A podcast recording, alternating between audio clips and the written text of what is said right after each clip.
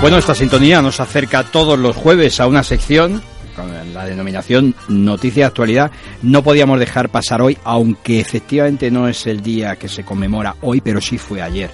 Y no deberíamos de pasar pues el 2 de abril como Día Mundial de Concienciación sobre el Autismo. Es un evento, un día, estamos acostumbrados ya a que cada día del año es un día dedicado a algo, lo cual no me parece mal, en esta ocasión me parece formidable sobre una enfermedad eh,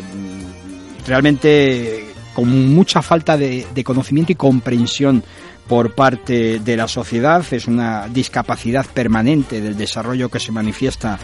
en los tres primeros años de vida, concretamente a partir del 18 mes de vida y a lo largo de su historia pues el, sistema de las Naciones Unidas promovió los derechos y el bienestar de estos discapacitados con autismo, incluidos los niños por supuesto. En 2008 la Convención sobre los Derechos de las Personas con Discapacidad entró en vigor reafirmando el principio fundamental de universalidad de los derechos humanos para todos. Fue una Asamblea General de las Naciones Unidas un 2 de abril, concretamente de 2008, y además por unanimidad, cuando se declaró este Día Mundial del Autismo, que fue ayer, pero que debe estar presente todos los días del año porque, como os decía, es un trastorno que afecta principalmente a la comunicación e interacción social. De ahí la incomprensión por parte del entorno, una enfermedad muy compleja para entender para aquellas personas o familias que no tienen algún afectado en su seno. Os decíamos que comienza a manifestarse a partir de los 18 meses, no tiene cura, además no se conoce su origen, eh, suponen que debe estar incluido dentro de lo más profundo y lo más desconocido del ADN.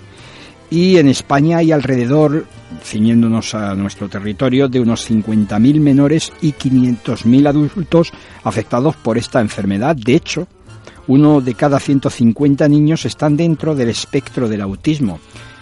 Para que tengamos una idea de lo poco identificada socialmente esta enfermedad y de la repercusión negativa que tiene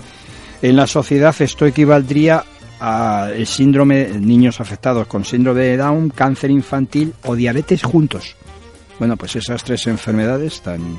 nefastas eh, para los niños eh, aglutinarían el número total de autistas, eh, ese uno de cada 150 niños en España. Y como decía, ayer 2 de abril fue el Día Mundial,